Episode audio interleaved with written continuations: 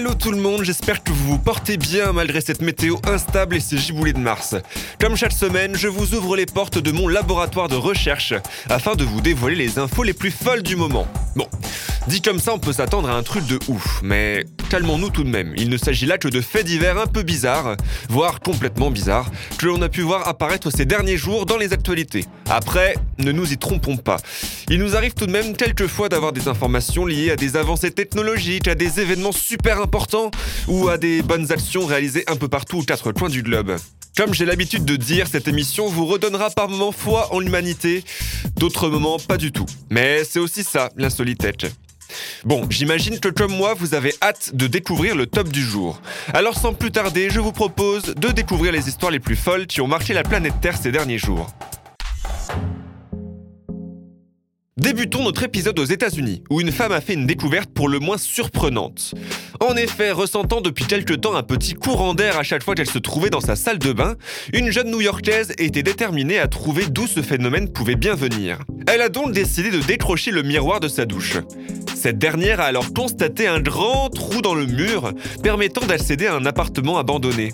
Munie d'une lampe frontale sur la tête et d'un marteau à la main, elle s'est ensuite aventurée à l'intérieur de la pièce pour découvrir ce qu'il s'y cachait. La jeune femme a ensuite raconté sa découverte dans des vidéos intitulées A New York City Mystery, tournées avec l'un de ses colocataires et publiées sur TikTok jeudi dernier.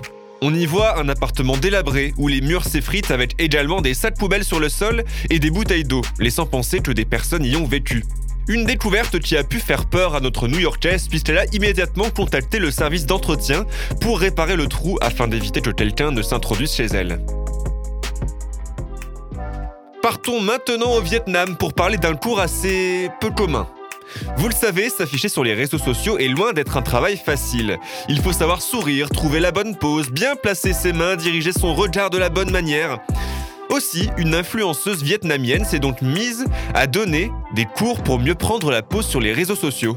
Cette dernière, nommée, pardonnez-moi pour mon accent, Femme Lee, qui est suivie par des centaines de milliers de personnes sur Instagram et TikTok, a lancé son cours en septembre dernier à Hanoï.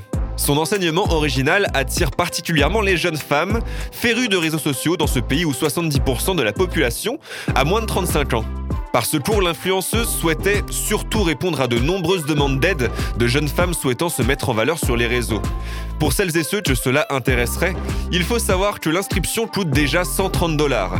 La formation dure ensuite un jour et demi et enseigne également comment bien se photographier. Prendre confiance en soi, suivre le cours à des femmes professionnelles, toujours est-il qu'à ce jour, environ 500 femmes de tous horizons sont déjà venues suivre le cours.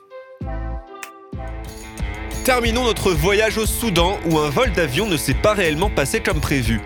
En effet, un avion a été contraint de faire demi-tour et de se poser en urgence à son aéroport de départ à Khartoum à cause d'un chat. Oui, vous avez bien entendu.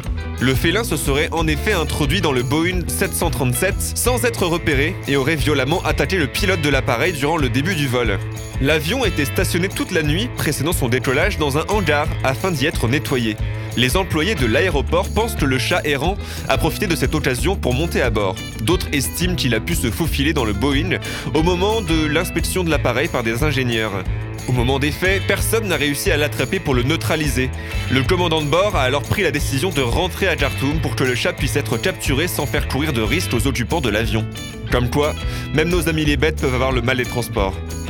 Voilà, l'insolitel c'est fini pour aujourd'hui. Je vous retrouve la semaine prochaine, même endroit, même heure, pour de nouvelles histoires tirées du monde entier.